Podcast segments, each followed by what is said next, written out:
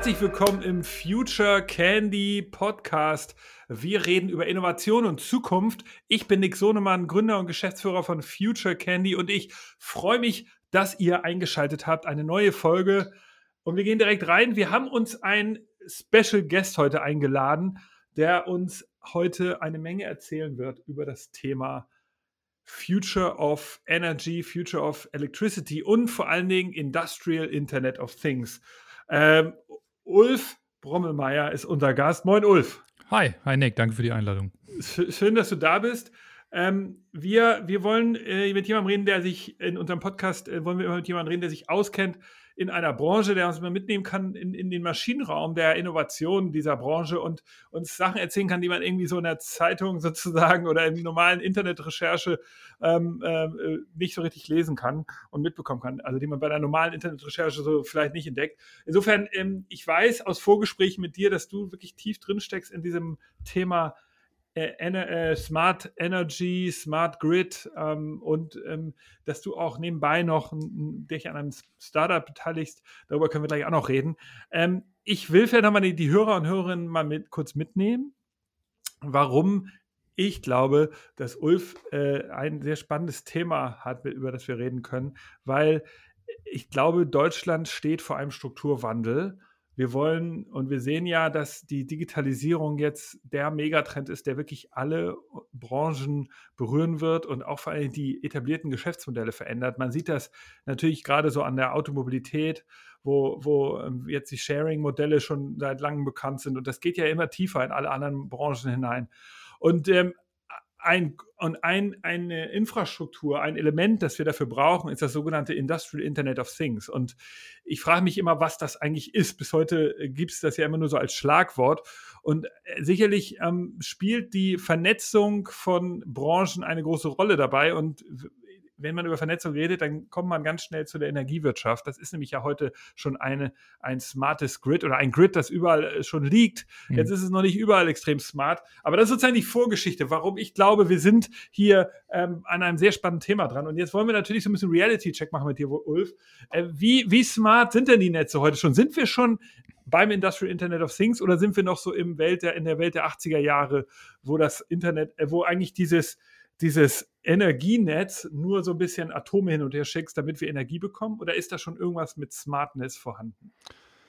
Ja, das ist schwer, das ist schwer zu beantworten. So ein bisschen Mix, ne? Also ein bisschen 80er haben wir noch. Ähm, wir haben auch schon ein bisschen, bisschen Zukunft, aber ähm, ich, ich erkläre das immer ganz gern mit der, mit der, du musst dir das vorstellen, es gibt ja so eine klassische Wertschöpfungskette in der Energieversorgung. Ne? Strom wird irgendwo erzeugt in irgendwelchen Anlagen, wird irgendwo über Stromnetze verteilt und dann wird das irgendwie vielleicht nochmal börsial ein bisschen gehandelt und irgendwie ein paar Produkte werden draus geschneidert und dann wird der Krams verkauft. Ne? Hast du Stromprodukte. Und jetzt musst du dir vorstellen, eigentlich entwickelt sich gerade in der Energieversorgung quasi parallel zu dieser analogen Wertschöpfungskette eine digitale. So, also man fängt an, irgendwie mehr Datenpunkte irgendwie zu erschließen. Und das passiert sowohl im Stromnetz, also bei, bei Netzan Netzanlagen, Umspannwerken etc., ne, wo man vorher gar nicht wissen musste, was da genau passiert. Es ist heute einfach, einfach gut zu wissen, wie die Anlagen da ticken. Und das passiert auch beim, beim Rollout von intelligenten Messsystemen, ne, also bei, bei großen Endkunden. Es passiert beim Thema Speicher, äh, die gebaut werden, die auch besser vernetzt werden. So, dann ist das Thema Kommunikationsinfrastruktur, ne, wie werden die ganzen Daten übertragen? Da ist da passiert auch eine Menge. Ne? Da hat man im Zweifel manchmal auch neue Standards. Und dann passiert auch ganz viel beim Thema Veredelung. Ne? Also, ich sag mal, Umgang mit großen Datenmengen, äh, Lösungen auf Datenebene kommen langsam irgendwie in der Energieversorgung an, bei uns auch im Bereich. Und dann geht es eben darum, auch wieder Produkte draus zu schneidern. Okay, aber lass uns da mal nochmal gleich tiefer einsteigen. Jetzt muss man noch wissen, ähm, das haben wir noch gar nicht so richtig aufgeklärt, warum du dich eigentlich mit dem Thema so gut auskennst. Du mhm. bist ähm, in der Digital Factory der EWE. E. Äh, das, das ist dein, da bist du der Chef sozusagen. Das musst du auch nochmal erklären, was das ist. Die EWE, e, das ähm, haben vielleicht einige der Hörer und Hörerinnen schon mal gehört. Das ist ein, ein Energiekonzern aus Norddeutschland, ich glaube, fünftgrößter in Deutschland und ähm, vor allen Dingen so im Gebiet Nordrhein-Westfalen seid ihr besonders stark. Na, eher ähm, Niedersachsen, also Nordrhein-Westfalen. Äh, Niedersachsen. Okay, ja, genau, okay, Niedersachsen. Also wir sind wirklich im ganzen Nordwesten Deutschland, ist so ein klassisch gewachsener Energieversorger, ähm, hat die Region immer mit Strom, also mit Elektrizität und Wärme versorgt, über 100 Jahre und hat dann aber angefangen, ein bisschen in IT zu investieren oder eine Tochter zu gründen, ein bisschen Telekommunikation zu machen. Nie so richtig groß irgendwie in Anlagen, also keine Kohlekraftwerke, keine Atomkraftwerke, viel Erneuerbare und von daher ganz gut positioniert jetzt gerade. Und wir haben vor einigen Jahren, 2013, haben wir ein großes Energiewendeprojekt angefangen. Das haben ein großes Konsortium gebildet, eines der größten, die es damals gab. Enera hieß das, ist gerade zu Ende gegangen. Das haben wir quasi aus der Taufe gehoben. Und da ging es darum, ähm, eigentlich um alle Probleme der Energieversorgung, unter anderem eben auch um das Thema Digitalisierung, auch um, Thema, um das Thema Smart Grids, um das Thema Speicher, börsiale Strommärkte etc. etc. Also alle großen wichtigen Themen, die du dir so vorstellen kannst, die wurden da reingeschoben. Ähm, das hatte ein Projektbudget von 170 Millionen Euro. Davon waren äh, im Antrag, davon waren äh, beantragt ungefähr 50 Millionen Euro Förderung. Das war ein sehr, sehr großes Energiewendeprojekt. Und da haben wir ähm, vor allen Dingen oder unter anderem haben wir da auch ganz viel über das Thema Daten im Kontext des Energiesystems gelernt. Also das, was du am Anfang eigentlich so ein bisschen angekündigt hat, hast, mhm. äh, wo brauchen wir mehr Informationen, wie gehen wir damit um und was können wir daraus ableiten. Und als logische Konsequenz haben wir jetzt als EWE, e, also das war ein Konsortialprojekt, 33 Partner aus ganz Deutschland, Siemens, SAP etc., also große Player, kleine Player. Und daraus haben wir dann die Digital Factory gebildet, schon im letzten Jahr. So, und ähm, ich habe Inera geleitet als Gesamtprojektleiter und bin jetzt einer der beiden Chefs quasi in der Digital Factory. Der andere ist mein Kollege Matthias, der kümmert sich um die Data Science-Themen vor allen Dingen. Ähm, und da haben wir eben, eben gemerkt, dass wir in der Lage sind, mit Energiedaten, die wir im Konzern haben, plötzlich ganz neue Informationen zu generieren und daraus auch Mehrwerte zu, zu schaffen, die vorher nicht da waren. Ne? Also in allen möglichen Kontexten. Ob es immer eine Abwasserreinigungsanlage ist oder beim Mahnwesen oder beim Thema äh, Verbrauchsprognose etc. Ne? Und haben gesagt, die Digital Factory ist jetzt so unser, unser kleines äh, Corporate Entrepreneurship Nest, wo wir mit dem Know-how, was wir im Konzern haben und den Fähigkeiten, die wir im Innovationsbereich haben, in der Lage sind, neue Lösungen im Kontext eines Digital Utilities aufzubauen. Also wie sieht das digitale Energieunternehmen aus in der Zukunft? Was braucht das für Lösungen? Und fokussieren da vor allen Dingen in den in den Energie- und TK-Bereich, aber haben auch hier und da mal, mal was darüber hinaus im Klimaschutzbereich beispielsweise oder irgendwo anders. Und da bauen wir quasi Produkte ne? und, ähm, und, und schaffen kleine Produktteams, die die dann an den Markt bringen und idealerweise dann erfolgreich machen. Und wenn die groß werden, sage ich mal, kann man sich auch vorstellen, dass man die mal ausgründet. Also wir bauen unser eigenes Produktportfolio sozusagen auf da. Und ich sage mal, es ist durchaus auch vorstellbar, dass die eine oder andere Geschichte sich mal, sich mal in eine eigene Gesellschaft verwandelt. Und so versuchen wir dann eben aus Enera kommt, aus, aus dem allem, was wir da gelernt haben, über intelligente Netze, über intelligente Märkte, über Smart Data, versuchen wir die Know-hows mitzunehmen und da äh, tatsächlich Geschäft draus zu generieren. Und dann so ein bisschen das Thema Energiewende, also der nächste große Schritt der Energiewende, zu kombinieren mit dem Thema digitale Wertschöpfungskette. Okay, da, da würde ich gerne gleich noch ein bisschen mehr drüber erfahren. Vielleicht noch mal ein, zwei grundsätzliche Fragen. Die erste, du hattest eben schon gesagt, dieses, es ist sozusagen zwei Dinge gleichzeitig. Es gibt also dieses analoge Stromnetz noch und dann jetzt dann parallel ein zweites Netz gebaut. Das heißt, also kann man, wie kann man sich das vorstellen? Das heißt, also ist, ist das, oder also es wird sozusagen ein richtiges äh, Datennetz nochmal zusätzlich nee. daneben gebaut oder wie? Nee, so, so, sieht das nicht aus. Also du hast das Stromnetz, aber du musst dir halt, wenn du, wenn du plötzlich anfängst in einem System, wo du nie große Datenmengen hattest, die du übertragen musstest, wenn du da plötzlich anfängst, riesige Datenmengen zu übertragen, musst du dir überlegen, wie du das machen willst. So, und mhm. da gibt es verschiedene Technologien. Du kannst das über, du kannst das über Powerline machen, das heißt, du kannst das Stromkabel dafür nutzen. Das hat sich aber jetzt nicht als besonders ideal dafür herausgestellt. Du okay. kannst natürlich die Glasfasernetze nehmen und die Kupfernetze, die für Telekommunikation sowieso im Boden liegen, aber auch das ist nicht überall gegeben. So, dann hast du, dann musst du dir überlegen, ähm, du kannst Mobilfunk nehmen, das hat dann, kommt dann sozusagen fast überall hin, aber kommt nicht so gut in den Keller des Hauses, wegen der, wegen der, der, der Frequenzen sozusagen. Ne? Und deswegen hat jetzt EWE e beispielsweise, also EWE Netz hat sich dazu entschlossen, 450 Megahertz Technologie auszurollen, um die ganzen weil das eben von der Welligkeit äh, sozusagen auch gut in den Keller reinkommt. Du kannst da nicht extrem viele Daten übermitteln. Aber das ist noch ein großes Thema. Also diese, wenn du dir so ein Smart Meter Smart Meter intelligenter Zähler. Ne? Das ist eigentlich ein elektronischer Zähler plus ein Kommunikationsmodul. Und in diesem Kommunikationsmodul ist immer ein Teil, der sich darum kümmert, wie kriege ich die Daten weg. Und da kann, das kann ein Powerline-Adapter sein, das kann ein, ein Mobilfunkadapter sein, das kann auch ein 54 MHz-Adapter sein. Also es kann auf verschiedene Art und Weise rausfunken. Du musst dir halt überlegen. 400, aber du musst das mal kurz erklären. 450 MHz heißt, es ist ein lang, äh, also es ist nicht so ein Kurzwellenempfangsteil, sondern es ist so wie, äh, wie, wie hieß das früher noch, äh, WiMAX oder so, diese ähm, diese WLAN, die nicht so hohe Geschwindigkeiten haben, aber die weite, weite, weite, weitere, weitere Region abdecken können. Ist das so? Oder was ist das? Weil das, du verwendest das jetzt wie so ein Fachbegriff. Ja, genau. Also ähm, letzten Endes musst du dir das vorstellen, die Herausforderung, wenn du so Stromzähler auslesen willst, ja. ist ja, wie kommst du an die Daten ran? So. Ja, ja. Und wenn du da, und bei uns beispielsweise im ländlichen Bereich, da hast du dann häufig ähm, nicht so eine gute, nicht so eine gute Mobilfunkerfassung. So. Und du kannst ja schlecht dem Kunden sagen, äh, bitte nimm mal dein eigenes Internet, übertrag das alles. Im Zweifel ist das nämlich aufwendig, er kann das gar nicht. Also das ist, das ist nicht so ganz einfach. Das heißt, du musst als Messstellenbetreiber, musst du dafür sorgen, dass du auch die Informationen aus der Messstelle, also aus dem Zähler rauskriegst. Und dafür musst du dir eine geeignete Technologie überlegen. Ja, ja, aber schon klar. Aber was ist das? Also 450. Das ist, ein, das ist einfach, das ist einfach eine andere, eine andere, äh, eine andere Funkfrequenz. So, das okay. ist eine Funktechnologie sozusagen, da, äh, wo du relativ mit relativ wenig ähm, ähm, Sendern, also Funktürmen, relativ breit sozusagen Daten einsammeln kannst und die gut übertragen kannst. Und das okay. durchdringt sehr gut Mauern. Das heißt, du kommst ganz gut auch in den Keller rein, wo der Zähler ja häufiger mal hängt. Das, das heißt, es ist ein bisschen dafür optimiert. Das geht dann eher in die Knie, wenn du viele Daten übertragen willst. Also beim Thema Internet of Things wenn du sagst, ich will plötzlich Sekundenwerte haben für irgendwelche Lösungen im Haushalt, dann wird es wieder schwierig damit. Dann brauchst du dafür eine andere Technologie. Okay, verstehe, aber das ist cool. Okay, das ist ja, da haben wir schon mal was gelernt, das war mir auch nicht so klar.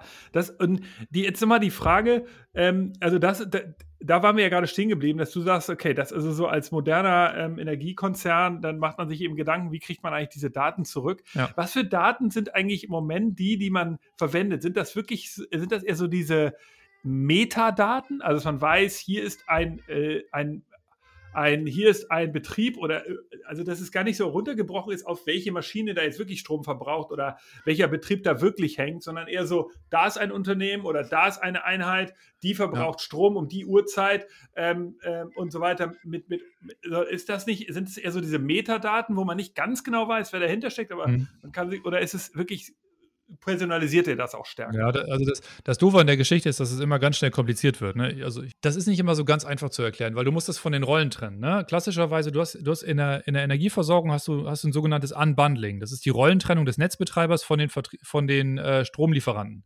Ne? Das heißt, du hast einen Netzbetreiber, der legt die Netze in den Boden. Das macht Sinn, weil wenn jeder anfängt, eine Netze in den Boden zu legen, dann wird es ganz schnell irgendwie unübersichtlich teuer und ziemlich quatschig. Ne? Das heißt, es gibt ein Stromnetz im Boden und das wird reguliert sozusagen von der Bundesnetzagentur. Und EW Netz ist dann eben unser Netzbetreiber. Der muss aber alle Lieferanten gleich äh, behandeln. Das heißt, ob da jetzt eine, eine äh, Greenpeace Energy oder eine EWE Vertrieb oder eine keine Ahnung, äh, äh, was einen Tibber ankommt, dann die müssen sozusagen alles Lieferant gleich behandelt werden. Das heißt, du hast erst erstmal eine Trennung. So.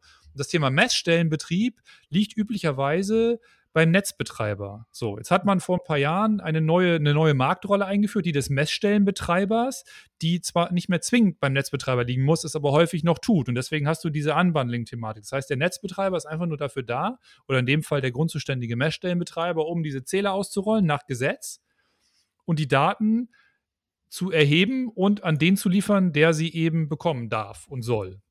Okay. Gemäß dem Wunsch des Kunden sozusagen. Ne? Das heißt, wenn der Kunde irgendwie beispielsweise irgendeinen Service nutzen will, dann muss dieser Service die Daten bekommen können aus diesem intelligenten Messsystem. So, die Frage, die man sich halt stellen muss, ist, ähm, wofür kannst du das überhaupt benutzen, dieses intelligente Messsystem? Und wenn du beim Thema IoT bist, ne, du hast, also du hast zwar von Industrial IoT gesprochen, aber wenn du jetzt mal beim Thema Internet of Things im Zuhause bist, dann denke ich mal, werden sich mittelfristig eher andere Lösungen durchsetzen, die dann über WLAN funktionieren oder über das, das hauseigene Funknetz sozusagen oder das hauseigene Kommunikationsnetz dann, dann und über Internet abtransportiert werden. Aber das Thema ähm, Metering ist im Energiesystem einfach wichtig, weil sich die, die Lebensgewohnheiten halt auch verändern. Ne?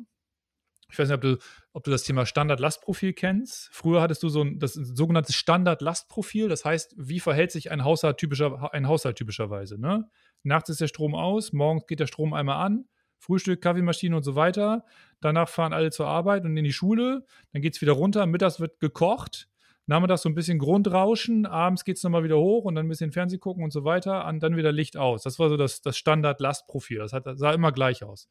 Heute verändert sich halt alles. Ne? Du hast irgendwie hast irgendwie PV-Anlagen auf den Häusern, die Strom erzeugen. Du hast irgendwie programmierbare Waschmaschinen, die du zu irgendeinem Zeitpunkt irgendwie anmachst. Du hast verschiedene Berufe, äh, Homeoffice. Du hast irgendwie, also du hast einfach diesen Standard nicht mehr. Ne? Und dazu kommt die ganze volatile Einspeisung. Das heißt, es wird immer komplizierter, immer schwieriger für so einen Energieversorger, für so einen Netzbetreiber, so netzstabil zu halten. Ne? Weil du hast nicht mehr einfach, ich, ich leite irgendwie Energie in die Netze rein, sondern du musst dir überlegen, was du machst. So, und vielleicht da mal ein Beispiel. Du hast vorhin ähm, auch, glaube ich, schon, schon Mobility erwähnt oder im Vorgespräch, das weiß ich gerade nicht mehr. Stell dir mal so eine Sackgassenlage in so einer Wohnsiedlung vor. Und da kommt jetzt irgendjemand und kauft sich einen Tesla. Und der baut sich so eine Wallbox an, ne? Und der lädt. So, dann ist das überhaupt gar kein Problem für das Stromnetz. Ne? Das ist, geht zwar viel Strom durch, aber das ist nicht so schlimm. So. Wenn jetzt ein zweiter kommt, kann das sein und die gleichzeitig laden in der Zeit, wo alle anderen auch viel Strom verbrauchen, kann das schon sein, dass du ein Problem kriegst. Also dann kann das schon sein, dass das Netz äh, an die Überlastungsgrenze kommt, bei zwei Wallboxen. So. Wenn der dritte kommt und die lädt auch noch gleichzeitig, kann es sein, dass das Netz überlastet ist und du im Zweifel sogar, sogar Probleme mit der Aufrechterhaltung der Versorgung hast. So. Und das ist ja ein Szenario, in das wir reinlaufen. So. Und jetzt ist halt die Frage, was machst du? Per Gesetz müsstest du jetzt eigentlich den Boden aufreißen und mehr Kupfer in den Boden schmeißen. Ne? Weil die Logik von Strom ist, immer wenn du einmal Netzengpass hattest, so heißt das, wenn die Netze quasi dicht sind, wenn du Netzengpass hattest, musst du neue Netze bauen. So schmeißt du Strom in die Erde. Das ist für Netzbetreiber eine feine Sache, kann ich machen, wird so über die Netzentgelte bezahlt, bezahlen alle, bezahlen wir alle zusammen mit, ist aber für die Volkswirtschaft ziemlich bescheuert. So.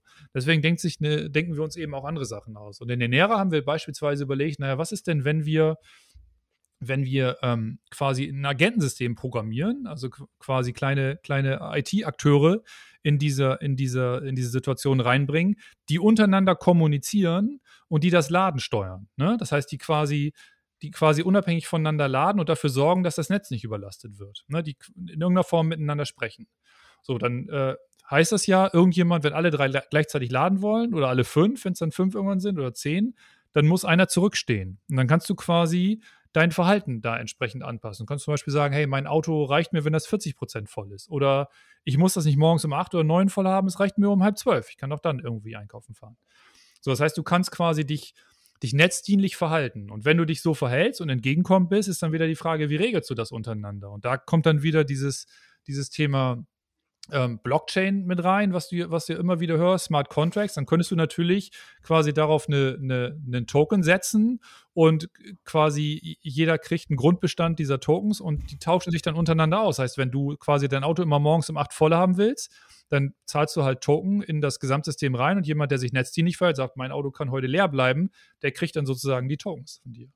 Und das sind so Ansätze, wie wir halt überlegen, wie kannst du durch noch mehr Intelligenz ähm, auf einer anderen Ebene als der Netztechnologie, also über irgendwelche, über irgendwelche Trafostationen oder irgendwas anderes, was du intelligent machst, kannst du auch machen. Äh, wie kannst du solche Probleme anfangen zu lösen? Okay, und habt ihr da so, so, Prototypen gebaut oder habt ihr das umgesetzt oder ist das eher so ein Gedankenspiel gewesen? Na, das haben wir jetzt nicht direkt umgesetzt, das aber, da haben wir aber, also wir haben Tests dazu gemacht. Ne? Das war aber eins, ein, ein, ein Beispiel von vielen, die wir in den Ära eben schon angefangen haben umzusetzen. Ne? Da sind so Überlegungen, die dann kommen oder die, die Logik oder die Herausforderung bei dem Projekt war einfach, die Energiewende geht immer weiter. Das heißt, wir, wir schalten große Kraftwerke ab und bauen immer mehr Erneuerbare in die Landschaft und jeder verhält sich, wie er will. Und in Deutschland gehen wir davon aus, dass der Strom immer läuft. Also wir kennen das Thema Versorgungssicherheit ja gar nicht.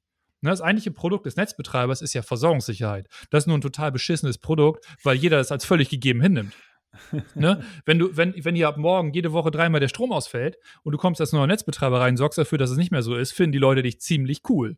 So. Das Problem ist, wir haben das irgendwie schon seit 50 Jahren, dass es so stabil ist und deswegen, naja, ist es halt irgendwie Standard geworden. Und du musst es aber aufrechterhalten. Das wird immer schwieriger, weil sich das eben immer weiter entwickelt alles und immer komplizierter wird. Aber ich weiß, also Robert Habeck, der ja jetzt auch so langsam in den Wahlkampfmodus geht, der erzählt ja auch immer diese Geschichte, dass er sagt, wir kommen aus dem Atom Atomzeitalter, in dem Energie halt immer da war und auch immer gleichmäßig da war. Das ja. war sozusagen das Besondere, dass du eben, äh, das war jetzt erstmal in der Menschheitsgeschichte so, dass da immer wir einfach was in die Steckdose stecken können. Und das ist ja auch eigentlich so, was dieses Boomer, äh, Generation der ja. Boomer und so ausgelöst hat. Dieses immer ist alles da, so Schlaraffenlandmäßige, ja. was ja heute dazu führt, dass wir ja den Planeten in, in in allen Aspekten irgendwie zugrunde richten. Und jetzt sagt also Robert Habeck, wir, und das stimmt ja jetzt ein bisschen überein, das kannst du jetzt ja mal challengen. Er sagt halt auch, dass genau, wir werden eben in so ein Verhalten, in so ein Konsumentenverhalten vielleicht rein müssen, wo wir wenn wir zum Beispiel ähm, in so ein Szenario kommen wie, oh, ich will jetzt tagsüber noch eine Waschmaschine durchdrücken, dann äh, muss ich vielleicht extra zahlen. Also, dass ich wirklich ähm, extra Premium bezahle, dass ich mich daran gewöhne, okay, wenn ich das jetzt haben will, äh, wo alle anderen das auch gerade das Netz voll nutzen, dann muss ich irgendwie bewusst zahlen oder es ist halt eine Intelligenz, die das steuert, so wie du sagst, fragt man sich natürlich, wie das dann funktioniert. Die müsste ja auch Zugriff haben auf meinen Kalender und so, damit die wissen würde, dass das Auto jetzt nicht dringend geladen werden müsste oder die Waschmaschine ja. sagt, du kannst auch in drei Stunden waschen. Also, oder die lernt das vielleicht über Gamification. Also, aber die Idee, Idee ist die denn, also ist das Szenario richtig und, und wird Strom dann teurer? Also wird das einfach alles, ist das dann wie so ein digitales äh, lebensoptimierendes Produkt. Ist eigentlich gar kein, Strom ist sozusagen nur das Byproduct. Ähm, oder wie, wie, wie funktioniert das? Ja, also zum einen, Strom ist ja heutzutage schon nur noch das Byproduct, ne? Also der, es gibt ja die großen Teile des Strompreises sind ja gar nicht mehr der Strom selber, sondern sind Netzentgelte, sind EEG-Umlagen etc. Das heißt, das sind alles Aufschläge sozusagen, die, die eben die okay. Situation in Deutschland kostet. So, was der Habeck jetzt sagt, ja, meinetwegen kann man so ausdrücken. Ich finde den Ansatz ziemlich, ziemlich blöd, ehrlich gesagt, weil, ähm, weil er nicht sehr intelligent ist, sondern der, der versucht quasi über eine Pönale, über eine Umlage irgendwelche Ver Verknappungen zu schaffen. Und das ist aus meiner Sicht der falsche Ansatz. Ne? Du musst ja eigentlich eher schaffen, ähm, wenn du, wenn du schon aus, ich bleib mal beim Verhalten, ne? Es gibt, es gibt immer wieder diese Idee, hey, das wäre doch total toll, wenn ganz viel Winderzeugung gerade da ist und ganz viel Solar, wenn dann alle waschen. So, wir, wir müssen nur so eine kleine, kleine, so ein kleines Licht irgendwie im Haus installieren. Das ist immer grün oder rot. Grün, orange oder rot, ne? Und wenn es rot ist und du dann Strom erzeugst, das ist halt doof, weil dann ist gerade nicht viel erneuerbar da. Wenn grün ist, ist super. So, das Problem im Norden ist, in der kalten, windigen Novembernacht ist das hier grün wie sonst was und ansonsten ist das rot. So, und ich habe eine große Familie. Bei uns läuft jeden Tag mindestens einmal die Waschmaschine und äh, das Licht wird dann ständig rot sein, wenn ich waschen will. Das, das führt aber dazu, dass ich mich die ganze Zeit schlecht fühle. Das heißt, diese tolle Idee führt dazu, dass sich die Hälfte der Leute die meiste Zeit schlecht fühlt, wenn sie Strom verbrauchen. Das ist ein Kackansatz. So, jetzt ist halt die Frage, was mache ich denn? Also wie kann ich damit umgehen? Und wie kann ich Verhalten belohnen? Dafür gibt es eben verschiedene Ansätze. Ne? Ein Ansatz ist einfach eher so ein es war auch so eine Idee aus, aus äh, in Enera, das hat äh, ein kleines Startup aus Oldenburg, so ein Technologieunternehmen, The Peak Lab heißen die, die haben das mit reingebracht. So kann man nicht sowas wie so, wie so ein Puls des Hauses messen, ne? dass man quasi durch, durch Informationen, die man aus dem Haus zieht, merkt, wie verhält sich eigentlich dieses Haus und dann gar nicht unbedingt sagen, hey, lieber Nutzer, du bist gut oder du bist doof, sondern eher damit arbeiten, dass es quasi Gratifikationen dafür gibt, ganz automatisch, wenn man sich zufälligerweise richtig gut verhält. Und dann eher die Leute anfangen, hey, wieso kriege ich denn da jetzt gerade eine Gutschrift von 50 Cent, einem Euro, 2 Euro oder irgendwas? Ah. Oder warum habe ich im letzten Jahr irgendwie 10 Euro zurückgekriegt aus meinem Stromvertrag? Es interessiert mich jetzt doch mal irgendwie und dann anfangen, sich da selber reinzubegeben. Dann ist das anders, als dem Kunden gleich zu sagen, hey, du bist, du bist, verhältst dich gerade schlecht. So, also das sind eher Ansätze, die ich, die ich spannender finde und die sich für mich lohnen, die weiterzudenken. Okay. Und ja, und ich glaube, da, da muss man eher ran. Ne? Und äh, auf der anderen Seite müssen wir einfach auch in der Lage sein, das Energiesystem umzubauen, weil du hast mehr Erneuerbare und dann brauchst du Speicher. Und das, was er sagt mit dieser Volatilität, ist richtig. Das hast, du hast das in, in Japan, also warum ist Japan so stark, was Batteriespeicher angeht? Weil es eine Insel ist und weil die schon früher auf erneuerbare Energien gesetzt haben. Und weil die Auflage in Japan war, ihr müsst hinter jede Windenergieanlage oder an jeden Windpark müsst ihr einen Speicher stellen, wo der Strom reingeht in seiner Volatilität, also mit den Ausschlägen nach oben und nach unten, ob der Wind weht oder nicht, und wo der aber als Band, also als gerade Linie verlässlich wieder rauskommt. So, weil das Netz hat gesagt, ich nehme nur Bandlieferungen, ich nehme nur stabile Lieferungen, wie beim Atomstrom. Und das hat der Speicher gemacht. So. Das ist in Deutschland schwer umsetzbar, weil erstens ist Deutschland keine Insel. Und Aber warum, was hat das mit der Insel zu tun? Dass wir sozusagen ja, du, immer. Du, du musst, wir, wir haben ja wir haben ein europäisches Verbundnetz. Und äh, ja, okay, wenn, wenn, der, wenn der Strom in Deutschland, wenn das System in Deutschland zusammenbricht, dann bricht es relativ sicher auch in, in äh, anderen Bereichen zusammen. Also das ist schon eine Herausforderung, dann im, den Strom im Verbund irgendwie aufrechtzuerhalten. Ähm, aber, äh, aber durch, diese, durch, diese, äh, durch diese Lage haben die sich quasi da reinbegeben, dass sie das irgendwie managen mussten. Das ist in Deutschland nicht anwendbar, aber das Thema Speicher ist aus dem, auf dem Vormarsch. Als wir mit den Nera angefangen sind, hieß es noch, Speicher sind viel zu teuer, viel zu teuer. Das ist heute gar nicht mehr unbedingt die Realität. So, wir haben mittlerweile eine ganz gute Situation für, für äh, Batteriespeicher. Das Problem ist, was wir haben in der Energieversorgung, wir haben zu wenig saisonale Speicher. Das heißt, wir können für fünf Tage, sechs Tage, zehn Tage können wir gut speichern mit Batterien. Wir können aber nicht über drei Monate, vier Monate, sechs Monate speichern. das wäre das, was wir brauchen. Wir müssten quasi den ganzen Windstrom, den wir in den Wintermonaten vor allen Dingen hier erzeugen, den müsstest du in den saisonalen Speicher packen und dann wieder rausholen, wenn du ihn brauchst. Was ist ein saisonaler Speicher? Das Beste ist, ist quasi ein, ein Stauseekonzept. Ne? Also wenn du, in den Bergen hast du das häufiger. Wenn du, ähm, wenn du quasi einen Stausee oben auf dem Berg hast und du hast einen, hast einen, hast einen See unten auf dem Berg, ne, dann kannst du quasi, wenn du zu viel Strom hast, kannst du Pumpen antreiben damit, die das Wasser von unten nach oben pumpen. Und dann ist, es, ist der See oben ein bisschen voller. Ja, ja. So, ja. und wenn du, wenn du dann Strom brauchst, kannst du einfach Wasser von oben runterlaufen lassen und durch Turbinen wird dann Strom erzeugt. Und so kannst du quasi über viele Monate kannst du Strom in Anführungsstrichen speichern, weil du hast eigentlich nur Wasser nach oben gepumpt und lässt es wieder runterlaufen. So.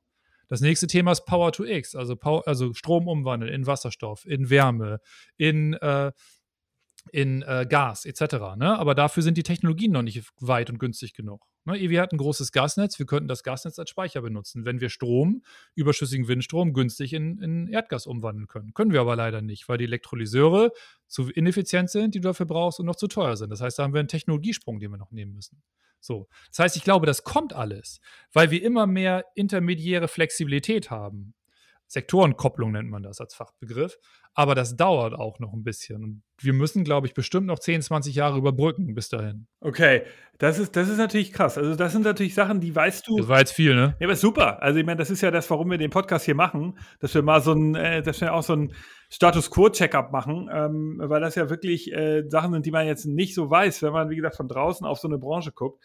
Und was mich interessiert ist, ähm, erste These, die ich dich mal fragen wollte. Mhm wird eigentlich Strom nicht kostenlos sein, wenn ich jetzt immer als auf Erneuerbare umschalte? Dann, ich meine, äh, Wind kostet nichts und Sonne kostet nichts. Wie, wie, kann, wie kann eigentlich ein äh, Stromkonzern da in Zukunft noch Geld nehmen für? Das, das ist ja keine Produktion.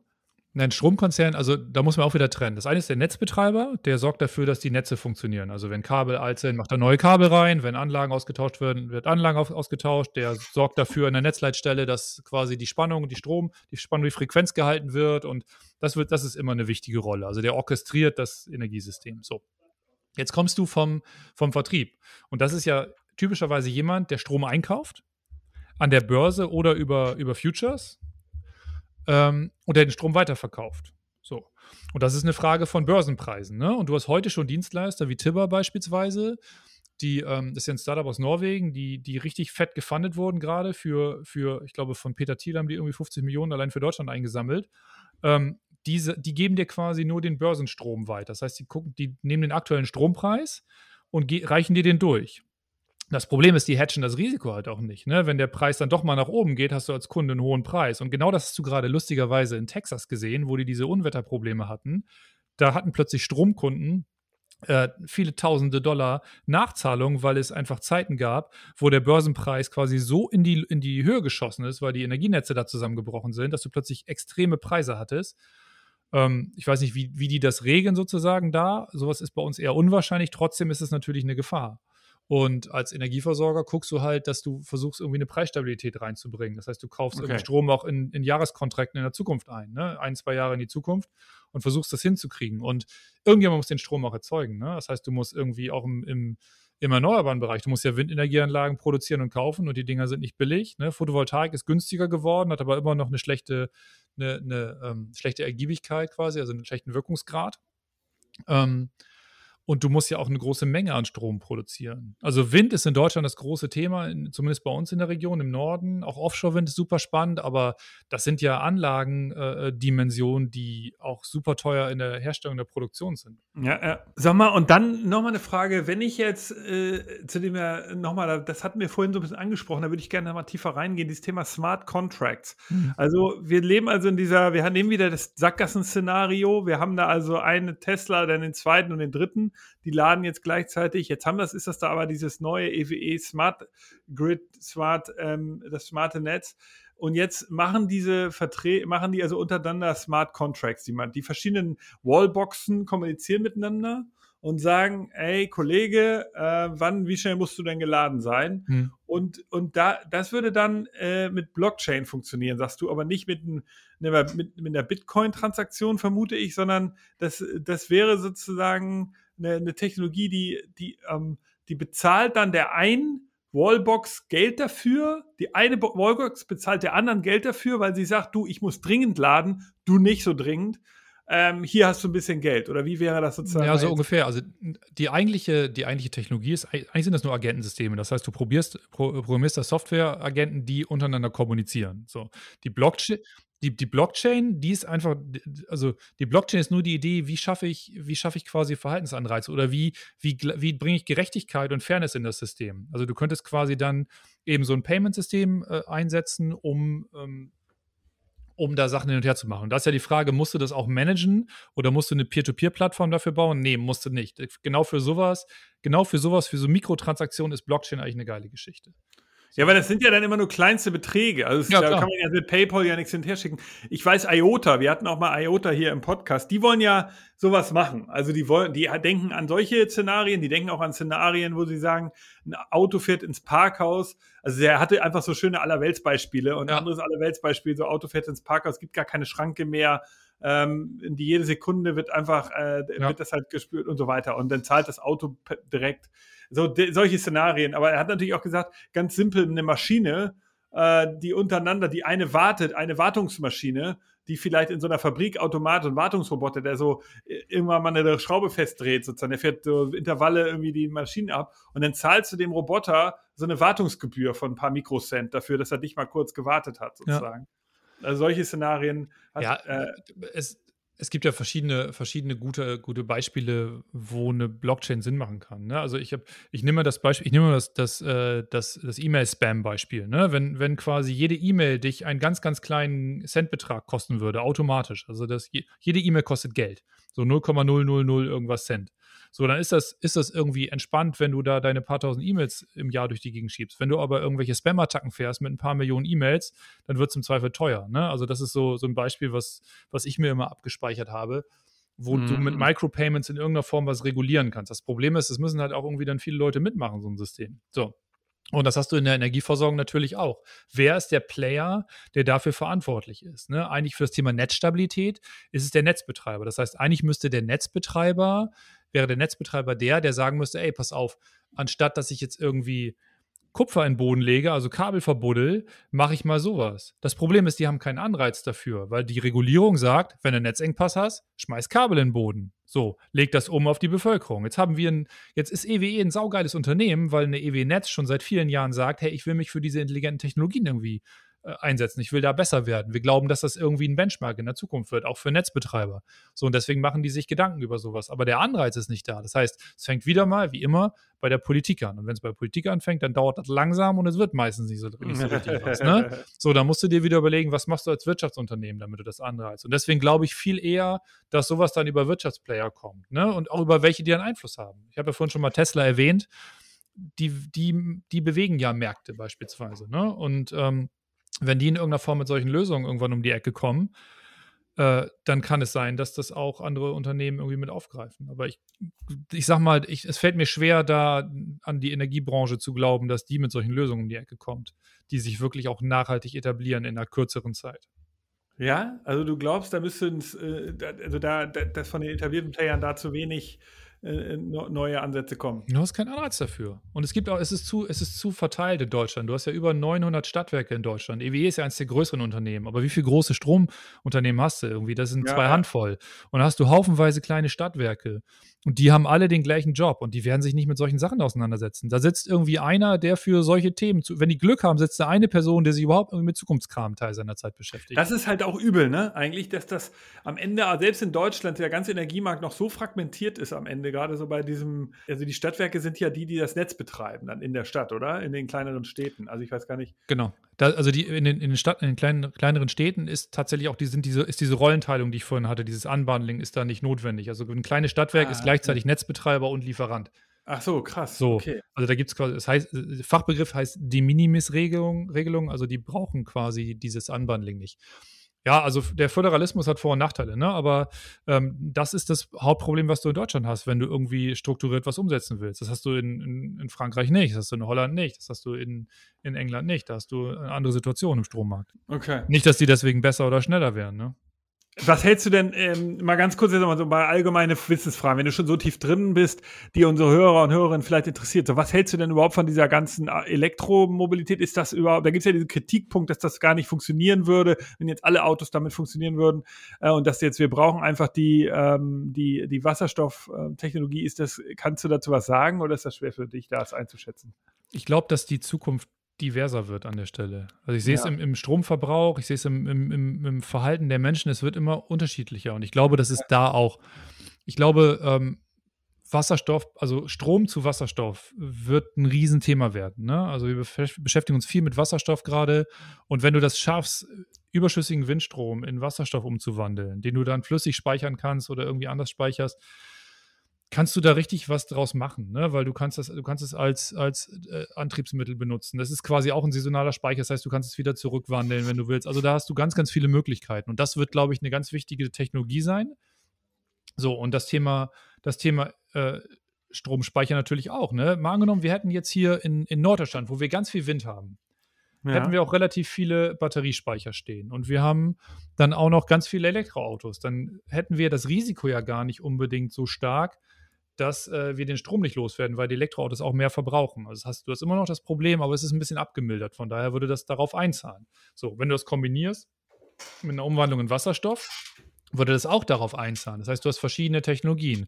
Und ich glaube, Elektromobilität kannst du nicht mehr aufhalten. Ne? Also die nee, natürlich nicht. Das, das wäre auch nicht die Frage. Ne? Aber es wäre jetzt interessant, wenn du da noch irgendwelche Insights hättest. Aber das ist interessant, dass du sagst, du glaubst an so eine Fragmentierung der, der, Energie, der, der Antriebe. Und das, das zeichnet sich ja auch ab. Also es wird immer Dieselantrieb geben, vermutlich. Und es kommt wahrscheinlich jetzt der Wasserstoffantrieb und Elektro ist ja schon da. Ja, ich, ich sage ich sag mal zu, zu, zu jüngeren Kollegen oder zu Kollegen, die irgendwie neu reinkommen in diese Themen äh, wir haben die Arschkarte der Komplexität bei uns. Ne? Also es wird alles immer komplizierter und das können wir nicht den Kunden ausbaden lassen, weil der dreht sonst durch. Zu Recht.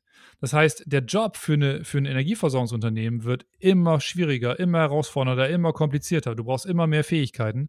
Und das haben wir in den Nera gemerkt. Wenn es schnell, wenn, also wenn du in diese ganzen intensiven Themen reingehst, dann kann dir auch die Politik nicht mehr folgen. Ne? Das heißt, du sprichst auf einer politischen Ebene dann mit Leuten, die glauben, das Energiesystem zu verstehen.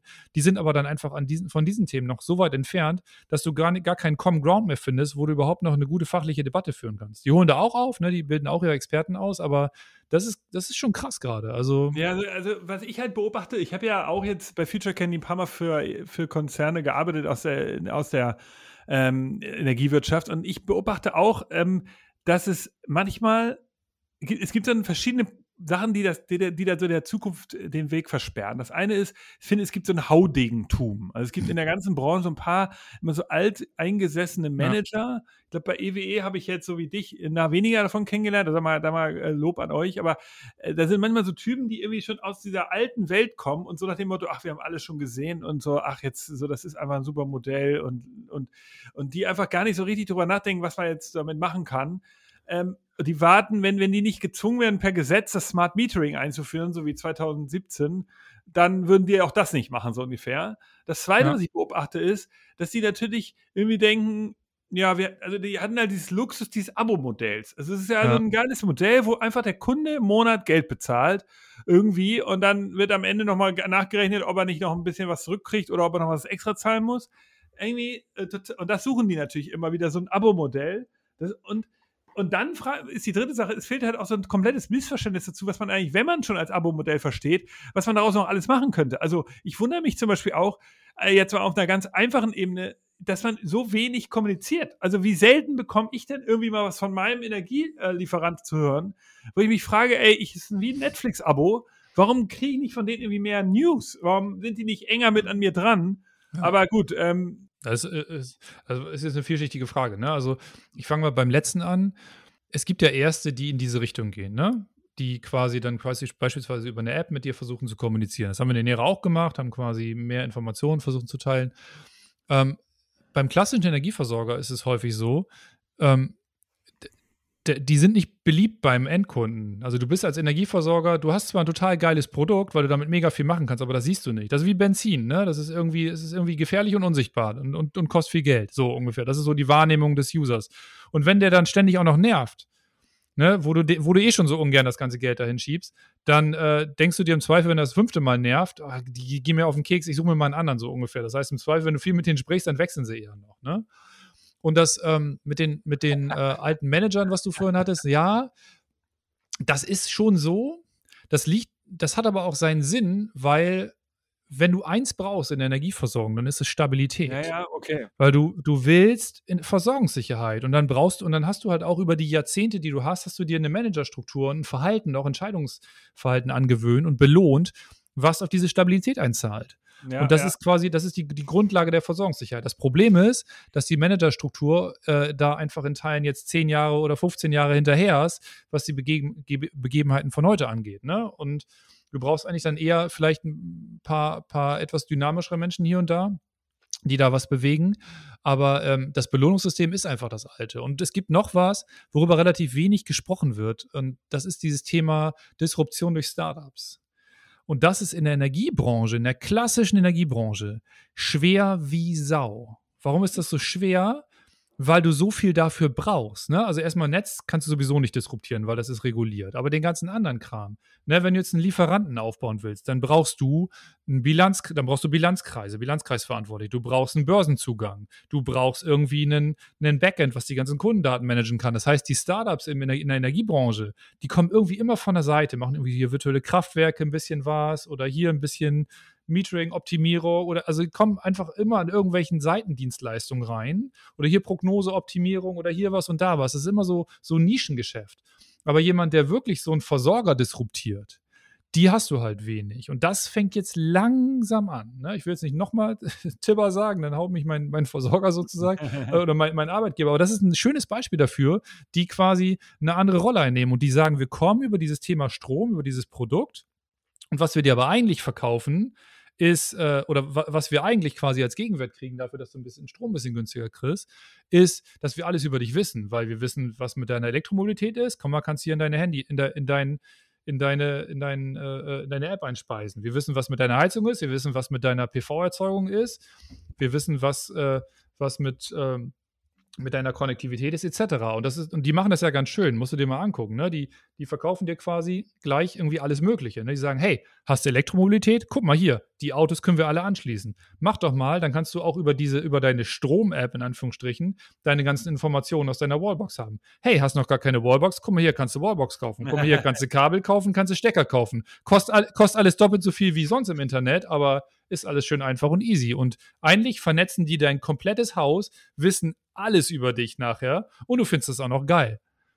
Das ist total Aber das abgefahren. ist ein schönes Beispiel dafür, was ich, was ich meinte und was natürlich im Endeffekt sowas könnte ja auch kopiert werden, so ein Modell in, äh, von einem etablierten äh, Netzbetreiber oder äh, von einem etablierten Energieunternehmen in Deutschland. Gerade wo du, wo du sagst, muss ich mal eben nachdenken. ja, aber ich meine, die haben den Kundenzugang. Insofern, also äh, mein Appell hier, Disruption. Äh, es gibt ja auch viele Beweise dafür, dass äh, man als Konzern innovativ sein kann, wenn man anfängt, sich selbst zu kannibalisieren. Und äh, wenn man darüber nachdenkt, ey, jetzt mache ich das und das, das oder äh, dann, ähm, bevor jemand anders kommt und einen kannibalisiert. Also insofern ja. mein Appell hier an die Branche, aber du bist ja selber äh, da dran, das mit EWE e zu machen. Ja, genau das, genau das, genau das machen wir ja letzten Endes. Ne? Also wie sieht ein digitaler Energieversorger, wie sieht ein Digital Utility aus und was müssen wir machen im Elektromobilitätsbereich, im Nachhaltigkeitsbereich, im Bereich kritische Infrastruktur, im Bereich Netze, im Bereich Data Science. Was sind die Themen, die wir da bewegen müssen, damit wir eigentlich so einen digitalen Energieversorger ausprägen können. Ich meine, die Challenge, die ihr natürlich so grundsätzlich habt, ist am Ende, es ist eine Utility, wie du gerade sagst. Es ist am Ende so, ist Strom für viele Haushalte so interessant wie Deo und Toilettenpapier kaufen. Das ist halt irgendeine so Brand. Oft setzen sie sich damit gar nicht auseinander und ja. ihr müsst so, ich habe jetzt mich damit auseinandergesetzt und ich habe mir zum Beispiel Greenpeace geholt. Ich weiß nicht allerdings nicht, über welches Netz die kommen aber ich bezahle extra Geld, weil ich will, dass das äh, äh Ökostrom ist. Und in Hamburg gibt es da nicht so viel. Aber ich, ähm, ich weiß, es gibt ganz viele, denen ist das scheißegal. Und ihr müsst sozusagen jetzt versuchen, da auch einen Brand aufzubauen, die dann, äh, und damit dann sozusagen, damit sich dieses, das Verhalten der Konsumenten und der ganzen Betriebe draußen sich ändert. Naja, also was, was man dazu sagen muss, ähm, Grünstrom ist Commodity heute. Also wir haben gar keine Privatkundentarife mehr, die nicht grün sind. Das heißt, grün ist zur Commodity geworden. Das, okay. äh, das ist, ist quasi Standard. Darüber kannst du nichts mehr gewinnen. Was jetzt der nächste Schritt sein wird, ist, wie kriege ich meinen Grünstrom noch grüner? So, und das ist auch was, was viele nicht wissen. Ne? Wenn du eine Windenergieanlage hast, dann kommen da zwei Produkte raus. Das eine ist grüner Strom und das zweite ist ein Herkunftsnachweis. Ne? Auf dem, das eine ist quasi, ich sage mal, ein digitaler Zettel, da steht drauf, hier, die Windenergieanlage hat diesen Strom erzeugt. Und das andere ist der Strom. Und, jetzt, und die werden jetzt unterschiedlich gehandelt. Das heißt, der eine kauft die, der verkauft die Kilowattstunde und der verkauft den Herkunftsnachweis. Und was das nächste, der nächste Schritt sein wird, ist, die Herkunftsnachweis und die Kilowattstunde zusammen zu verkaufen. Ne? Das heißt, Bauer Heinrich steht vor seiner Windenergieanlage und da kaufst du jetzt quasi das ein und da kaufst du Herkunftsnachweis und den Strom zusammen ein. Du kriegst immer noch denselben Graustrom, der außer, der, der außer Dose kommt. Den kriegst du bei Greenpeace auch übrigens. Ne? Also das fühlt sich nur besser an, ist trotzdem derselbe Strom. Das ist immer nur die Frage, was ist mit den Herkunftsnachweisen? Ne? Also eigentlich ist das nur ein Trading mit, mit, mit Herkunftsnachweisen. Und die meisten okay, okay. Grünstromprodukte ist irgendwelcher, ist irgendwie alter alter, äh, alte Wasserkraft aus Norwegen. Ne? Das ist überhaupt nicht geil und auch nicht regional. Und was wir zum Beispiel gerade machen, wir arbeiten dran, wie kriegen wir den Strom noch regionaler? Also wie kriegen wir aus den ganzen Windenergieanlagen den Strom raus und können dir ein Stromprodukt liefern, wo du quasi Herkunftsnach, also die Herkunft mit einkaufst. Kostet dann auch nochmal wieder einen, Schnaps mehr, aber das sind genau die Themen, die jetzt kommen werden. Ne? Das ist ja interessant, das ist jetzt auch nochmal wirklich ein harter Fakt. Das heißt, jeder kriegt, dieser Grausturmbegriff, den du gerade verwendet hast, ist das der offizielle Begriff? Ist ja. das so ein das also Graustrom heißt? Graustrom heißt im Grunde der, der bundesdeutsche Strommix. Also der Strom, der aus deiner Steckdose kommt, ist derselbe Strom, der aus allen anderen, anderen Steckdosen raus, rauskommt. Das ist ein, also in der, in der, Energieversorgung hasst man eigentlich das Badewannenbeispiel, ne? aber ich nehme es jetzt einfach mal. wenn, wenn, die, wenn die Energieversorgung in Deutschland eine, eine, große Badewanne ist und das Wasser ist der Strom, ne? dann sorgst du dafür, dass da, dann kommt, ist da unten aus dem Abfluss kommt Strom raus, das ist deine Steckdose und oben kippt einer irgendwie mit dem Wasserhahn Strom rein. Das ist eine Windenergieanlage, das ist eine, ein Atomkraftwerk, das ist eine, ein Kohlekraftwerk und das mixt sich in der Badewanne halt alles auf eine einheitliche Temperatur. Und der Job vom Netzbetreiber ist dafür zu sorgen, dass der Wasserpegel nicht schwankt, dass immer gleich viel drin ist. Ja, ja. Und äh, trotzdem kriegt, kriegt jeder denselben Strom. Das heißt, was du eigentlich machst in Grünstromprodukten, du, du verkaufst nicht grünen Strom, sondern du verkaufst einen Herkunftsnachweis, also ein Zertifikat. Das ist quasi, das ist quasi ein, ein Ablasshandel. Das ist, das ist nicht wie, das ist nicht wie, ich kaufe jetzt eine Bio-Kartoffel und die ist anders produziert, sondern ich kriege, das ist im Grunde, stell dir vor, dieselbe Kartoffel, auf den einen ist ein grüner Aufkleber, auf dem anderen ist, ist kein grüner Aufkleber. Das ist das Thema. trotzdem sind es dieselben Kartoffeln. Okay, ey. Okay, da muss ich sagen, habe auch ich nochmal was gelernt. Ich hoffe, ihr auch, äh, liebe Hörer und Hörerinnen. Eine Frage jetzt mal, ähm, Ulf. Du, wir, wir hatten im Vorgespräch ja gesagt, wir wollen noch eine kleine zweite Geschichte anberühren und die ist ja Du bist sozusagen ja einmal äh, Chef von der Digital Factory bei EWE e und das haben wir ja auch gerade schon eine Menge gelernt. Jetzt bist du aber, also du veränderst sozusagen eine Branche, äh, die Energiebranche da aus deiner, deiner, äh, deiner Jobrolle raus, bist aber nebenbei auch noch tätig in einem komplett anderen Segment, nämlich in der Zahn, im Zahnmedizinbereich und hast dort dich beteiligt an einer Firma, an einem Startup oder bist du da auch tätig für die? Nee, wie, äh, ich habe es gegründet. Also wir haben, letztendlich habe ich mit zwei Kollegen zusammen, ähm, also wir arbeiten ja schon sehr unternehmerisch jetzt bei EWE e da, ne? Aber irgendwie wollte ich auch nochmal tatsächlich selber im Unternehmertum irgendwie treiben. Und da haben wir irgendwann angefangen, nebenberuflich, wirklich mit ganz kleinem Einsatz, haben wir angefangen, uns mal mit Ideen auseinanderzusetzen. Und eine, die halt gekommen ist, weil, also von meinem Mitgründer Kim, die Ma arbeitet seit Ewigkeiten in der zahnärztlichen Abrechnung. Und die be beschwert sich quasi seit Jahr und Tag am, am, am Abendbrotstisch bei denen darüber, dass das äh, mit der Digitalisierung da nicht so weit her ist. Ne? Und dann haben wir, haben wir da mal ein bisschen reingeguckt und haben gesagt, das, was wir tagtäglich in der Energiebranche machen, das könnte man doch eigentlich auch mal in der Zahnarztbranche irgendwie versuchen. Und dann haben wir letzten Endes gesagt, die zahnärztliche Abrechnung nehmen wir uns mal vor, weil die ist halt super kompliziert. Da gibt es eine Million, na, eine Million ist übertrieben, aber da gibt es ein paar hundert verschiedene Abrechnungsziffern, die alle miteinander, nicht miteinander, also die irgendwas super kompliziert ist, da eine, eine saubere, richtige, korrekte Abrechnung zu machen. Und da haben wir halt gesagt, das können wir eigentlich mal in ein System machen und können da eine Maschine dran bauen, die wir dann mit korrekten Rechnungen trainieren und dadurch sozusagen eine Softwarelösung schaffen, die in der Lage ist, Zahnärzten zu garantieren, dass sie immer richtige und korrekte Abrechnung haben. Aber in der Branche ist es halt noch krasser als in der Energieversorgung. Ne? Also das ist, das mhm. ist so wenig digitalisiert, das kannst du dir kaum vorstellen. Also wir hatten da teilweise Kundengespräche, die haben uns, keine Ahnung, die, die wollten, dass wir die komplette Software auf C-Sharp umschreiben oder irgendwie bei denen eine On-Premise-Plattform, also im Keller aufbauen. Und ich habe das nächste, was noch gekommen wäre, schickt uns als Updates bitte Disketten so ungefähr. Ne? Also so war das teilweise noch unterwegs da. Das ändert sich auch ein bisschen, aber halt noch langsamer. Das ist ja, schon ja, krass. Also, und jetzt wollte ich gerade sagen, also das war, das war ja, ich finde, du hast ja zwei echte Bretter zu bohren. Also du hast die Energiewirtschaft und jetzt noch die Zahnmedizin. Der Markt ist auch null konsolidiert. Es ist halt, es gibt auch gar keine Brand. Also es ist ja, ja. Szenario ist ja nicht, also das, das du ja da ansprichst, ist ja ein, ein sozusagen schon Innensicht. Auch selbst als äh, User weiß ja jeder von uns, wenn ich mal in eine neue Stadt komme, dann muss ich eigentlich irgendwie jemanden fragen, hast du mal einen Zahnarzt, den ja. du mir empfehlen kannst? Weil man kann im Internet eigentlich gar nicht rausfinden, wer ein guter Zahnarzt ist. Insofern, worauf ich hinaus will, ähm, ich, ähm, diese Branche ist halt komplett nicht digitalisiert, komplett fragmentiert. Ja. Ähm, es ist auch echt schwierig, vor allen Dingen, weil die Zahnärzte selbst auch für ein Persönlichkeitsprofil sehr, sehr eitle, ja, so eine Mischung aus Handwerker, Künstler und natürlich Arzt sind. Ähm, dadurch haben sie eine, irgendwie das Gefühl, dass sie auch sehr gut in allem sind was ja auch oft stimmt. Ich will das jetzt hier auch gar nicht schlecht machen, aber ich sage mal, sie haben natürlich so ein eigenes Persönlichkeitsprofil, ja. dass sie halt glauben, sie wissen schon, wie das geht und so. Insofern ist diese, ist der Innovationsstau extrem. Und jetzt bin ich also dabei, erzähl uns noch mal so ein bisschen, du hast jetzt gesagt, die Rechnungsstellung, funktioniert zu, nur zu einem ganz kleinen Teil. Ja, also das ist halt echt ein kompliziertes Thema. Ne? Also du hast grundsätzlich hast denselben Effekt. Es wird alles immer komplizierter. Die müssen sich nicht mehr nur noch mit Patienten auseinandersetzen, sondern die müssen sich mit einer komplizierter werdenden Abrechnung auseinandersetzen.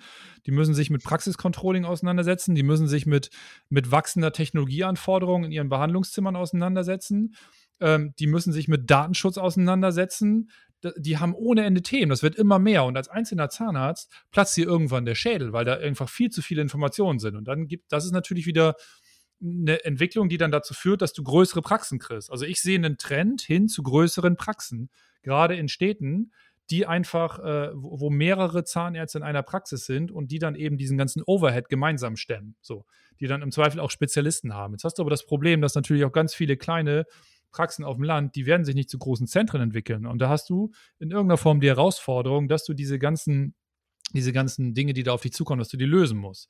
Und deswegen wird sich da einfach auch aus meiner Sicht so ein Netzwerk oder, oder so, ein, so ein Sammelsorium an, an Support-Lösungen entwickeln. Und ich hoffe einfach, dass Rechnungswunder, also meine Firma, dass das quasi das Thema, eins der Themen löst. Ne? Und da ist es eben das Thema du hast immer eine korrekte Rechnung. Weil wenn die eine unkorrekte Rechnung haben, dann kommen die eben von der Privatkasse wieder zurück und sagen, die Rechnung ist nicht korrekt. Und dann müssen sie sich rechtfertigen, haben sie ohne Ende Aufwand. Das heißt, es hat einen Riesenwert, irgendwie rauszufinden, ist meine Rechnung eigentlich wirklich korrekt. Und das kannst du halt, das kannst du halt nicht einfach mal eben so machen, weil du musst dafür hunderte, hunderte Regeln im Kopf haben und musst immer wissen, kannst du die miteinander kombinieren, wann kannst du die nicht kombinieren, in welche Region, welche Region hast du vielleicht falsch angegeben. Also da sind tausend Fehlermöglichkeiten. Und ich habe noch keine Praxis erlebt, die da fehlerfrei ist. Noch keine. So.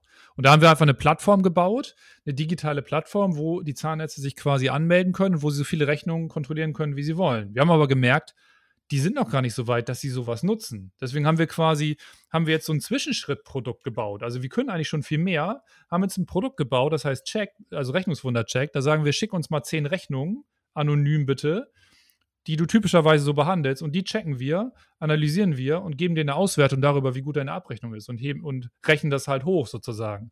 Und das ist was, was jetzt was langsam anfängt zu funktionieren, also wo die sich drauf einlassen können. Und der Schritt, dass sie so eine Software-as-a-Service-Lösung, also Web-Service nutzen können, nutzen wollen, der ist da einfach noch ein bisschen weiter weg. Und dann haben die einfach auch unterschiedliche Programme im Haus. Und das haben die in allen Themen. Und deswegen wird das immer komplizierter.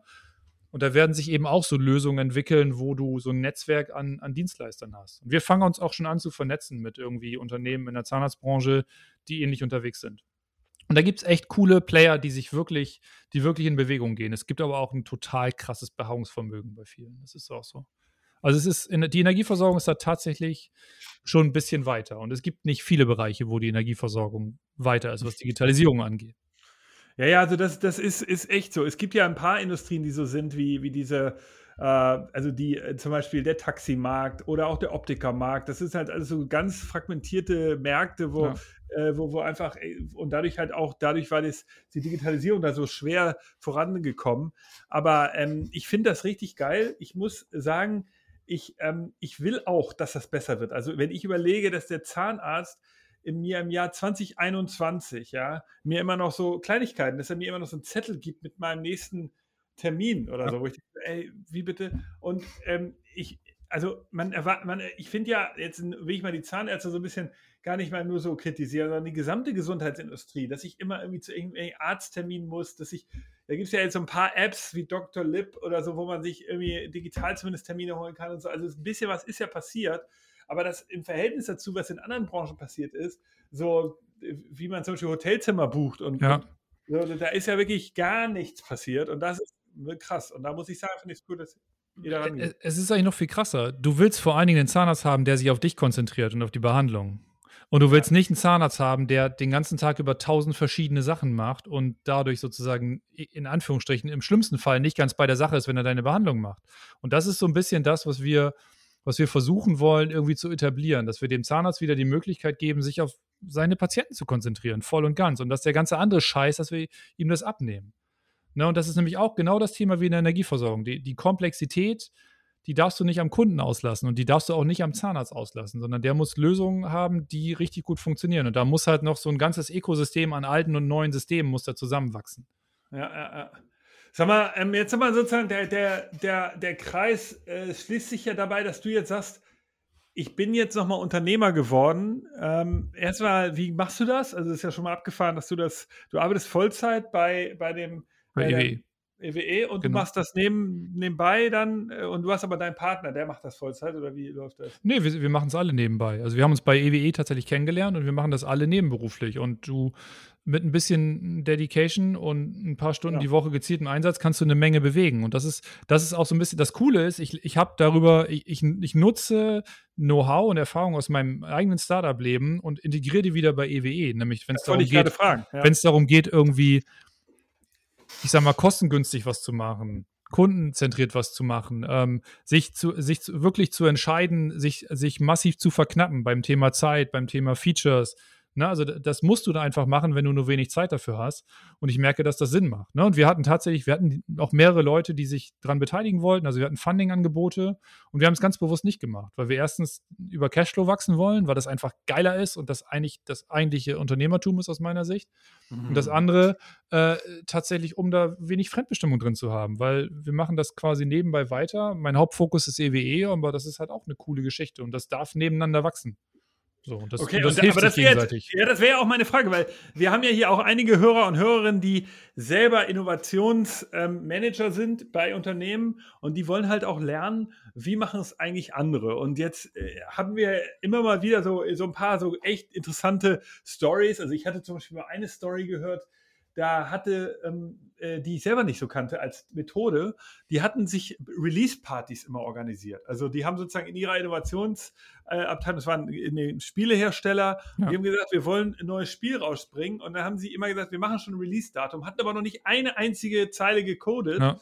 Und haben sozusagen dadurch für sich als Methode den Druck erhöht. Jetzt wäre noch die Frage ja. so zum Schluss, hast du, äh, also du hast es ja gerade schon gesagt, so diese Entrepreneur-Erfahrung hilft dir natürlich jetzt auch im Bereich Innovationsmanagement wahrscheinlich, weil du einfach, kannst du da so ein, zwei Anekdoten, also das, weil das ist ja oft was, was du bei so Konzernen hörst, wenn, du, wenn ich mit denen zusammenarbeite, sagen die, ja, wir fördern auch hier Entrepreneurship, ja. also oder sogar Entrepreneurship, aber dann siehst du eigentlich oft nicht so richtig, wie sie das jetzt meinen, ob das nur so ein Lippenbekenntnis ist. Bei dir ist es ja irgendwie jetzt von dir raus so intrinsisch gekommen.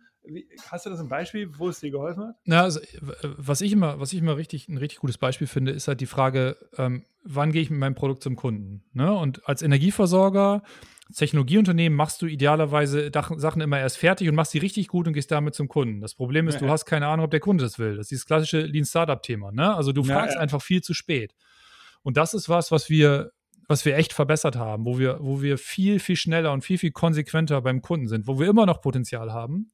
Aber ähm, das ist was, was ich sozusagen in meinem, in meinem Startup-Leben machen muss, weil ich habe nicht viel Zeit. Ich habe da ein paar Stunden die Woche, die ich da reinstecken kann.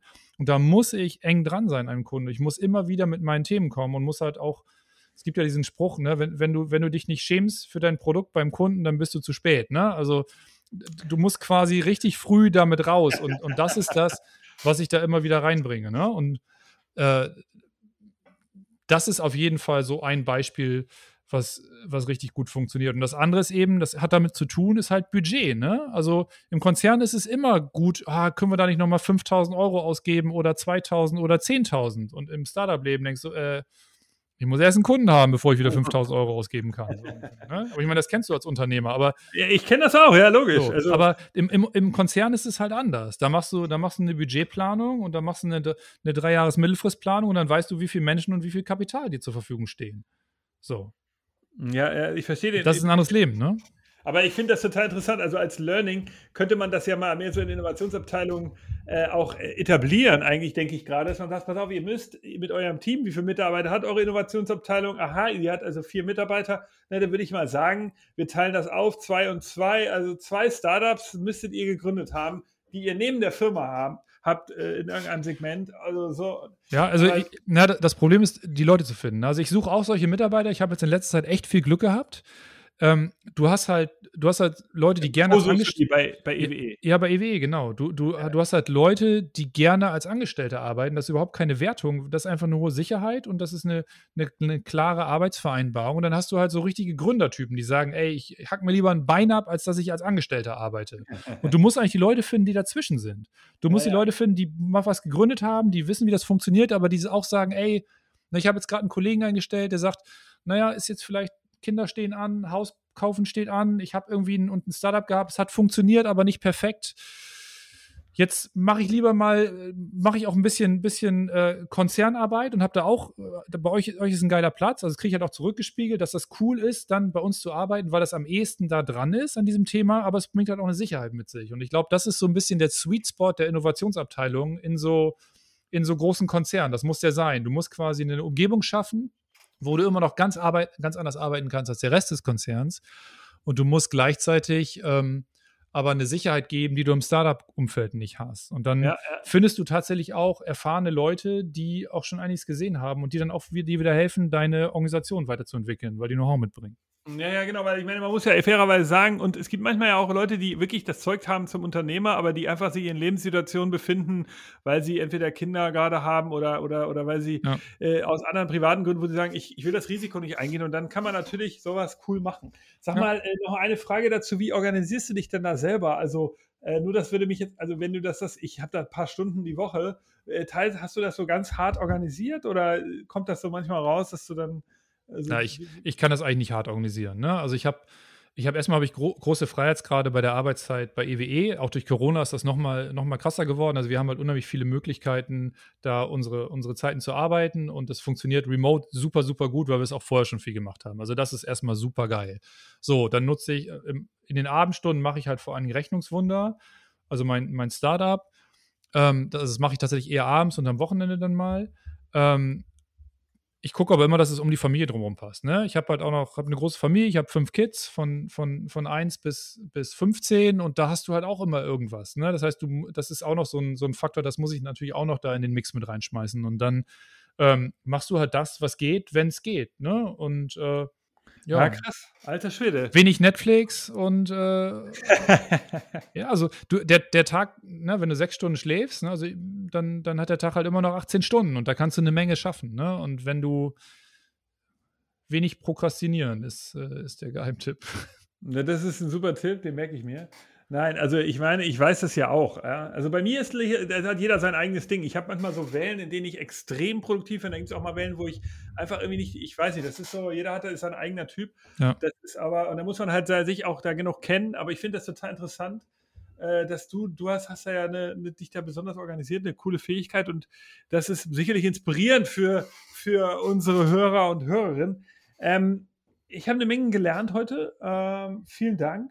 Ich Gerne. muss sagen, ich habe diesen Podcast mir ausgedacht und um genau diese Art von Gesprächen aufzuzeichnen. Und deshalb, also du bist genau, du bist sozusagen mit dieser Art von Podcast, wie wir es heute gemacht haben, das ist genau deshalb, wollte ich diesen, diesen Podcast machen, weil das sind genau diese Sachen. Ich glaube, mein Netzwerk ist inzwischen so gut, dass ich so Leute wie dich kenne und dass ich manchmal denke, mein Gott, hätte ich doch mal sowas ausgezeichnet, da hätte ich sowas mal irgendwo gehört, dann wäre ich schon viel schlauer. Deshalb hier sozusagen ähm, haben jetzt äh, die Hörer und Hörerinnen die Gelegenheit, mal schneller einen Einblick in eine Branche zu bekommen, den man sich sonst mühsam erarbeiten muss. Vielen, vielen Dank, dass du uns das alles so transparent erklärt hast. Ähm, wir können ja noch mal kurz Werbung machen, wenn also ihr da draußen Zahnärzte seid. Äh, Rech, Rech, Rechnungswunder heißt deine Firma. Genau. Kann man auf rechnungswunder.de auch finden. Ja, ne? genau. Genau, rechnungswunder.de und äh, EWE e findet man einfach, äh, also ich sag mal, die Digital Factory von EWE e findet man einfach, wenn man EWE e Digital Factory bei Google eingibt und da kann man auch unsere Produkte sehen. Also das sind so die beiden, die beiden Homepages. Und äh, genau, wer ein bisschen was über mich erfahren will, ähm, der kann auch nochmal auf ulfbraumelmeier.de gucken. Bin nebenbei bin ich auch noch ein bisschen als Coach und Trainer und auch Innovationsberater unterwegs und mache das, mach das auch noch sozusagen, ähm, wenn, wenn die Anlässe passen und äh, ja, das kannst da, du bin da breit aufgestellt. Äh, wow, ey, das wusste ich auch jetzt gerade noch nicht. Brommelmeier, äh, also dich findet man bei LinkedIn auch, ne? Ulf Brommelmeier. Ja, genau. Ähm, mit Doppel-M. Sag mal, und die, äh, die Frage ist, äh, Machst du dazu noch kurz was sagen? Was, was, also wie, wie geht das? Ist das? Äh, Na, ich, ich, bin, ich bin halt, ich bin halt, als, ich bin halt äh, relativ früh Führungskraft geworden, habe gemerkt, dass ich dann noch einige, einige Dinge habe, die ich mit mir selber irgendwie ausmachen muss, also im Persönlichkeitsbereich, damit ich sozusagen auch diese Führungsfunktionen wirklich äh, gut gerecht werden kann. Und ähm, dann habe ich tatsächlich äh, nebenberuflich äh, über, äh, mit EWE zusammen diese Coaching-Ausbildung gemacht und habe irgendwie, fand das geil. Also habe irgendwie Leadership-Coaching gemacht, also beschäftige mich mit Führung, wie funktioniert Führung heute, wie muss Führung heute funktionieren. Und habe dann eben auch so ein paar Standardseminare mal gemacht und mache so ein, zwei Seminare pro Jahr und ein, zwei Coachings pro Jahr, also wirklich super wenig, aber halt nur für Leute, auf die ich richtig, richtig Bock habe ne, die beispielsweise sagen, ich will mal irgendwie meinen Innovationsbereich irgendwie komplett umkrempeln und brauche da mal irgendwie ein, zwei Tage Input. Ne? Und ich bin halt anders unterwegs als so dein klassischer Berater, der erstmal versucht, dir 100 Tage zu verkaufen. Das interessiert mich also nicht. Wenn, wenn du als Unternehmen irgendwie cool, cool bist und, und als Person und das, das thematisch passt, dann ist das super. Ich habe da in der Anfangszeit ganz viele Blogs geschrieben, die sind auch auf der, auf der Homepage. Und wenn ich irgendwie eine Anfrage habe, dann schicke ich da meistens irgendwie zwei, drei Bloglinks hin, sage, liest dir das durch wenn das mit dir resoniert, passen wir zusammen und ansonsten halt nicht. Und das ist, das ist auch was, das macht mir unheimlich viel Spaß. Es braucht nicht viel Zeit, aber das ist so eine, so eine Geschichte, die einfach, die einfach schockt und die man gut nebenbei machen kann. Das ist so, so ein Herzensthema von mir. Und, und äh, ist das jetzt für Unternehmen oder für Führungskräfte, die das sozusagen individuell buchen? Das ist für beides. Ne? Also die, die Seminare, die da drauf sind, das sind eher so Seminarkonzepte für Teams und für Unternehmen oder auch für, so, für Seminare. Okay. Äh, ich, ich mache viel, viel äh, kleinere und mittlere Unternehmen und äh, coache da die Geschäftsführung auch zu diesen Themen. Da geht es zum Beispiel auch darum, Digitalisierung, alles wird komplizierter. Wie, wie behalte ich eigentlich meinen mein geraden Pfad. Also wie treffe ich eigentlich mit einem guten Gefühl Entscheidungen? Solche Sachen mache ich da zum Beispiel. Und wie, wie also vielleicht da nochmal ein Learning. Also was hast du denn, du bist jung Führungskraft geworden, hast gesagt und wollte, hättest dich also sozusagen gefreut, hätte es dieses Produkt gegeben damals. Äh, äh, was sind denn so Sachen, die du, die du empfehlen würdest, die man lernen muss? Naja, du musst dich vor allen Dingen selber kennen. Also das ist das Allerwichtigste. Du musst ein Gefühl dafür haben, wer du selber bist, wie du unterwegs bist, äh, welche Glaubenssätze dich geprägt haben, welche Personen dich geprägt haben und äh, wie du in Kommunikation gehst. Und äh, wenn du da transparenter bist und da mehr darüber weißt, kannst du Wirkung äh, erzielen. Ne? Und du, wir kommen, du hast vorhin diese alten, ty alten Typ Manager angesprochen. Ne? Und wir kommen aus einer Welt, wo die Starken die Schwachen geführt haben. Und wir sind gerade in einer Welt, wo die Schnellen die Langsamen führen. Ne? Geschwindigkeit ist das Thema. Und wir gehen in eine Welt, wo die Bewussten die Unbewussten führen. Also das Thema Bewusstsein für das, was hier passiert. Bewusstsein für das, wo die Leute stehen. Bewusstsein für das, wo du selber stehst, wo deine eigenen Triggerpunkte sind. Bewusstsein dafür, was im Markt passiert und wie dein Unternehmen darauf ausrichtet. Also ein bisschen diese Metaperspektive. Die ist mir halt super wichtig. Ne? Und das, wenn ich, wenn ich diese Art von Arbeit mache, gucke ich halt immer dahin, ähm, dass Menschen das in Einklang mit sich bringen können. Ne? Wenn du quasi, wenn du völlig verzweifelt bist und nicht mehr weißt, welche Entscheidung du treffen sollst als Führungskraft, weil die Digitalisierung kommt und du weißt nicht, ob links, ob rechts, du hast 30 Themen, dann ist das so ein ganz typisches Muster heutzutage. Und dafür habe ich dann beispielsweise ein Seminar, da gehst du dann raus mit drei, vier Themen und weißt aber nach dem Prozess, den du dann gegangen bist, dass das die drei, vier Themen sind, auf die du dich konzentrieren kannst. Und dann fällt dir ein Stein vom Herzen, weil du weißt, ey, wenn ich die drei Sachen im Blick behalte, dann habe ich meine, dann tue ich das Beste für mein Unternehmen. Und das, und, und sowas zu sortieren und die Leute da rauszuholen aus ihrem Sumpf und die einmal auf die Metaebene zu ziehen, das ist eigentlich das, was du brauchst in solchen Kontexten. Und das ist eben und das. Das kannst du auch auf eine individuellen Lösung machen, weil genau so was ähnliches machen genau. wir auch. Also wir haben auch bemerkt, dass genau, die, also die, die Problematik bei den meisten Managern ist ja nicht eine, Intelligenz oder eine, eine, Erkenntnisproblematik oder auch eine Kreativitätsproblematik. Die meisten sind super schlau und haben Ideen und ja. kriegen alles, aber sie die, diesen nächsten Schritt zur Umsetzung kriegen sie nicht hin, weil sie sich da eben äh, so wie eine Schockstrahle manchmal befinden. Insofern, da muss man einfach sortieren und Sachen weg, weg, äh, weg, äh, wegmanagen sozusagen oder aus, aus, der, aus der Sicht nehmen. Ja, insofern interessanter Punkt, ja. Cool. Also ähm, Das machst du auch individuell, also auf sozusagen Lebensebene oder eher sozusagen auf Management-Ebene? Ja, das ist unterschiedlich. Ne? Also ähm, eigentlich mache ich es immer auf beiden, e beiden Ebenen, weil ich habe noch kein, kein Leadership-Coaching auf, auf Unternehmensebene gehabt, wo es nicht irgendwann an die persönlichen Themen ranging. Ne? Also ja, wir wachsen halt alle irgendwie aus unserer Historie heraus und aus der Prägung aus der Kindheit und aus dem, was wir so erlebt haben. Und manchmal macht es halt Sinn, mal zu gucken, ey, bin ich das eigentlich gerade, der hier irgendwie spricht und der hier handelt, oder ist das vielleicht irgendwie auch ein Teil von jemandem anders? Und okay. das ist häufig so.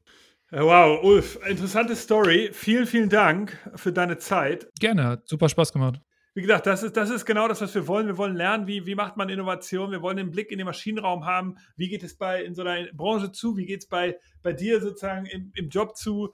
Äh, und dann auch noch das, die Erkenntnis mit diesem Startup und was du da machst. Super geile Sache. Ich, ich wünsche dir viel Erfolg. Ich freue mich, wenn wir in Verbindung bleiben. Dann machen wir irgendwann mal ein Update. Ähm, ähm, und jetzt äh, würde ich sagen, erstmal immer vielen Dank und ähm, wenn sich irgendwelche Fragen ergeben, können sich genau, können sich die Hörer und Hörerinnen gerne an dich direkt wenden. Ich freue mich auf Feedback, wenn ihr Lust habt, hier noch irgendwas zu sagen. Hat euch die Folge gefallen? Habt ihr Fragen? Wollt ihr irgendwelche anderen Themen haben? Dann gerne schreibt mich persönlich an nick at futurecandy.com. Und ja, Ulf, was soll ich sagen? Vielen Dank. Es war schön, äh, dass wir uns mal wieder gesehen haben, wenn auch nur sozusagen im virtuellen Office. Ich freue mich, wenn wir uns mal wieder persönlich dann irgendwann noch sehen. Aber dir erstmal alles Gute. Ja, super gerne. Dir auch vielen Dank. Ne? Ja, cool. Okay, tschüss, bis zum nächsten Mal. Nächste Folge kommt hier wieder der Future Candy, der Innovationspodcast. Bleibt uns gewogen, abonniert uns, empfehlt uns weiter und wir sehen uns in der Zukunft. Tschüss.